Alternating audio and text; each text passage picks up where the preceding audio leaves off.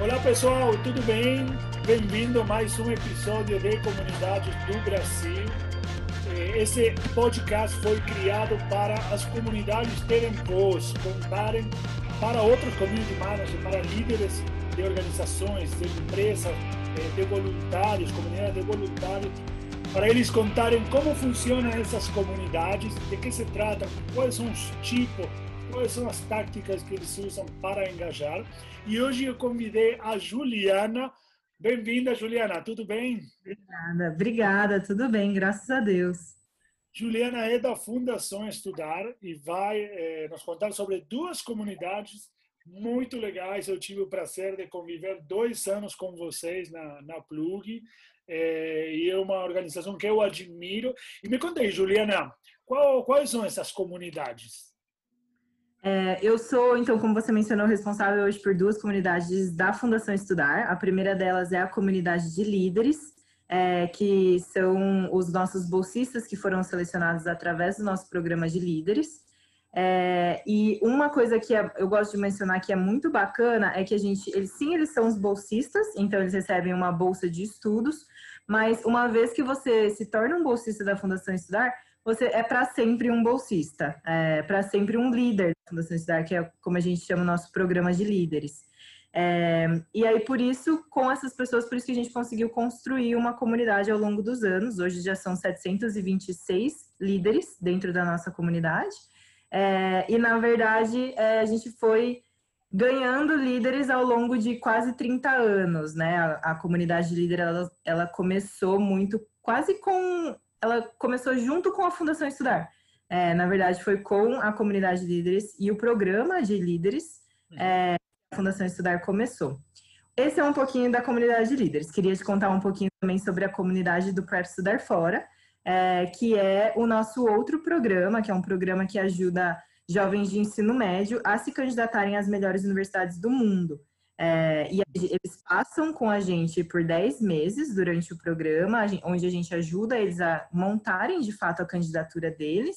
É, e depois desse período, eles também entram para a nossa comunidadezinha do PrEP, é, que eu, ela é um pouquinho menor. Ela, hoje a gente tem 402 jovens nessa comunidade, é, e que, mas que também são jovens que passaram por um processo seletivo e que é, são de alto potencial e de muito talento.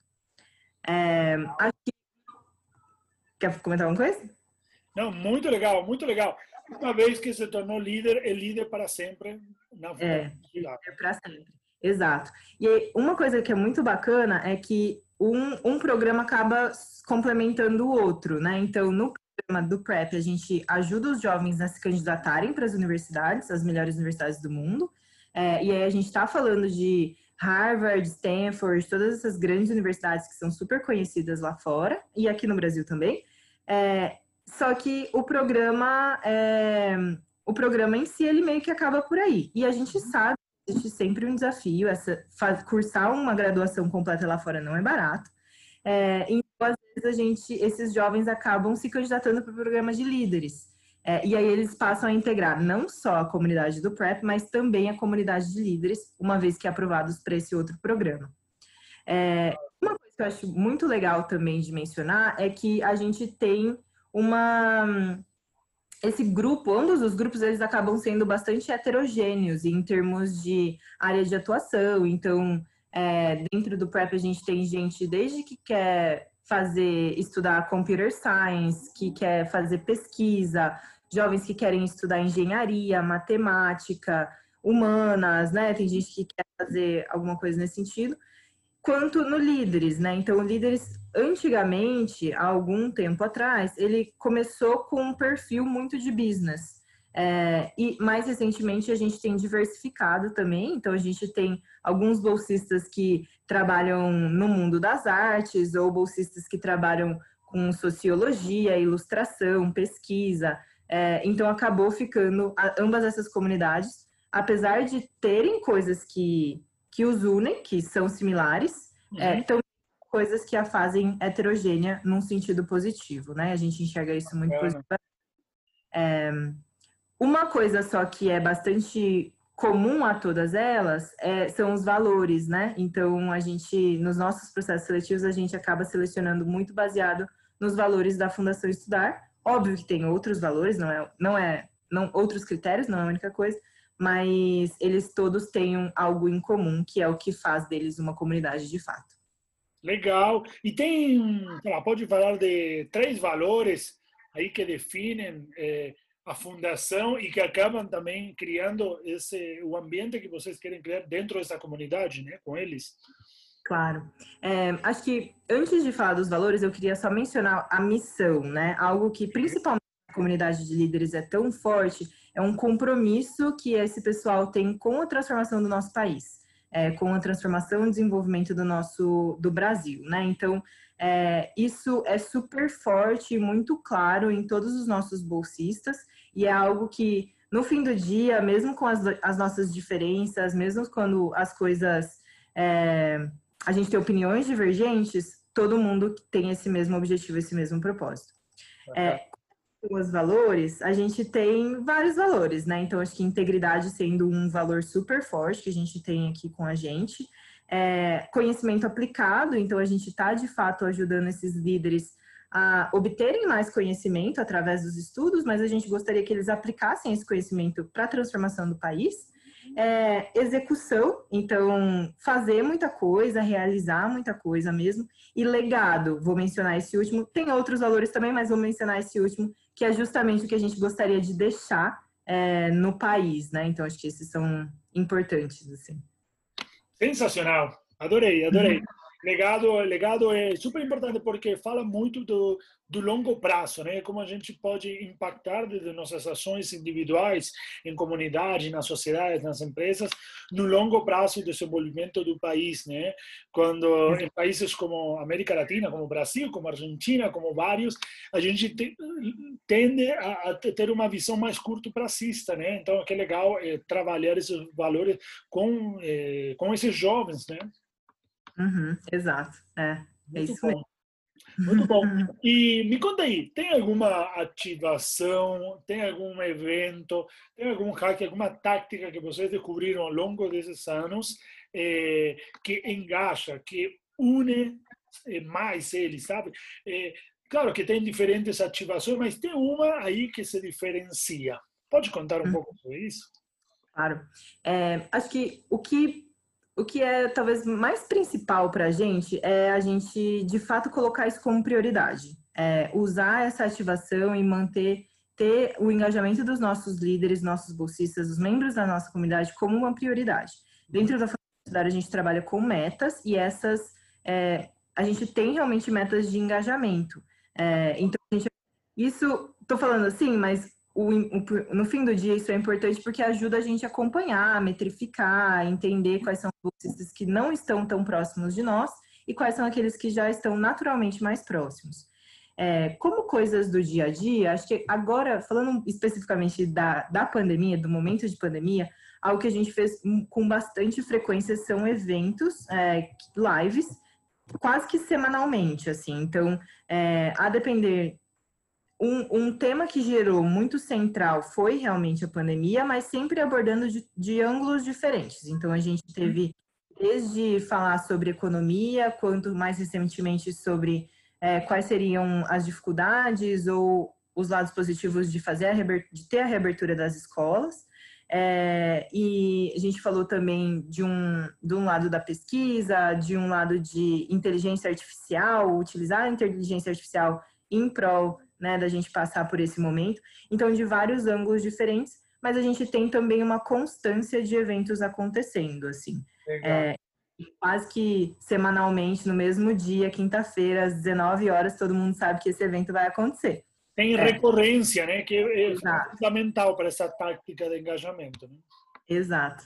É, e aí, falando num cenário fora de pandemia, é, que acho que vale também, a gente tem os nossos encontros oficiais da Fundação Estudar e da, e da comunidade de líderes, né? Que acontecem geralmente em agosto, uma vez por ano, e quase que todo mundo sabe que esse é o evento onde a gente usa para se encontrar, é, para se encontrar checar um no outro, como que você tá, o que, que você fez de bacana, alguma coisa assim. Então, ter essa recorrência não só semanalmente, mas também através dos anos, uma vez que os nossos bolsistas eles são vitalícios, é, isso ajuda realmente a, a todo mundo já, já colocar na agenda, né, de alguma forma, assim, e se preparar para estar conosco nesses momentos.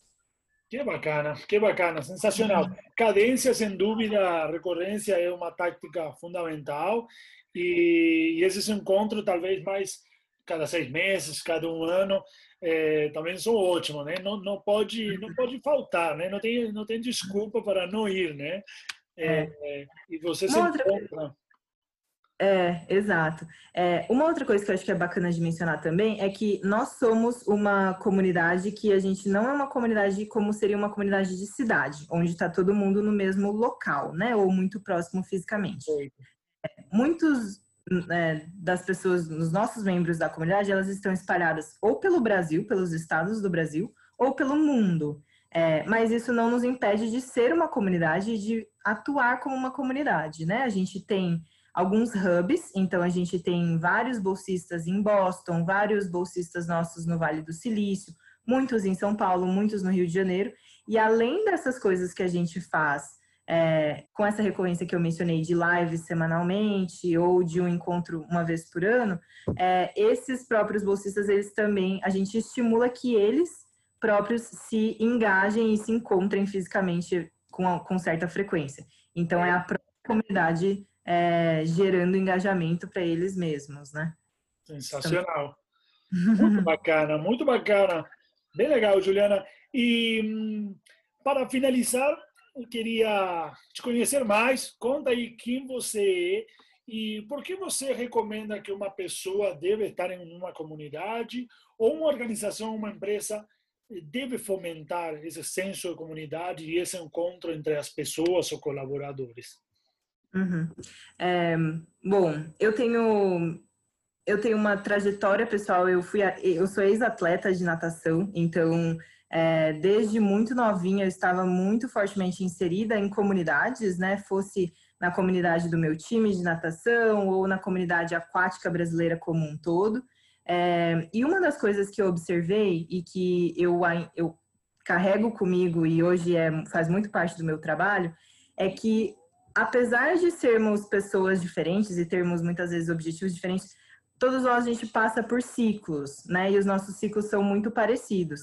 Então, hoje, dentro da comunidade de líderes, ou mesmo com a comunidade do PrEP, é, a gente, esses nossos jovens, eles passam por um ciclo de ir, estudar, adquirir conhecimento, depois de passar por um processo de entrada no mercado de trabalho, de desenvolvimento de carreira, muitas vezes de transição de carreira, é, tudo isso tem sim as suas diferenças e as suas coisas que são diferentes e, e é, tornam essas experiências únicas, mas são ciclos que são muito parecidos.